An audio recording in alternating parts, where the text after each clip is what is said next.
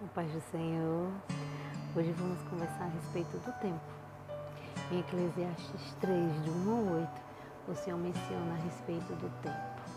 E ele diz para a gente que é tempo de todas as coisas, há tempo para todas as coisas. E por que insistimos em permanecer num tempo só? Se estamos tristes, permanecemos com a tristeza por um bom tempo e saímos dela e não percebemos o que aprendemos, o que captamos dessa mensagem que o Senhor está passando para a gente.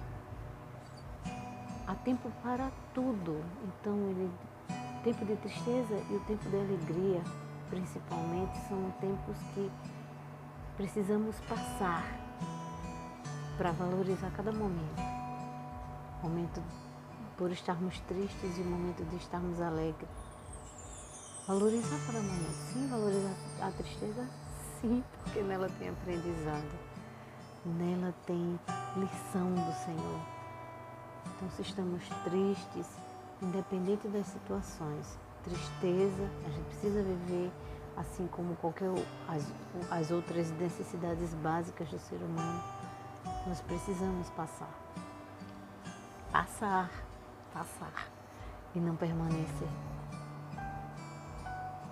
Então, que para hoje fica essa lição que Deus nos dá tanto através dessa palavra tão linda que Ele nos transmite todos os dias. Basta você buscar a palavra na Bíblia né? e ouvir dele o que Ele quer falar. Então, não perca seu tempo apenas em um momento. Tem muita coisa para ser vivida. Tem muita coisa para Deus falar para sua vida. Aproveita cada momento, principalmente com Ele, no secreto. Amém? Deus abençoe.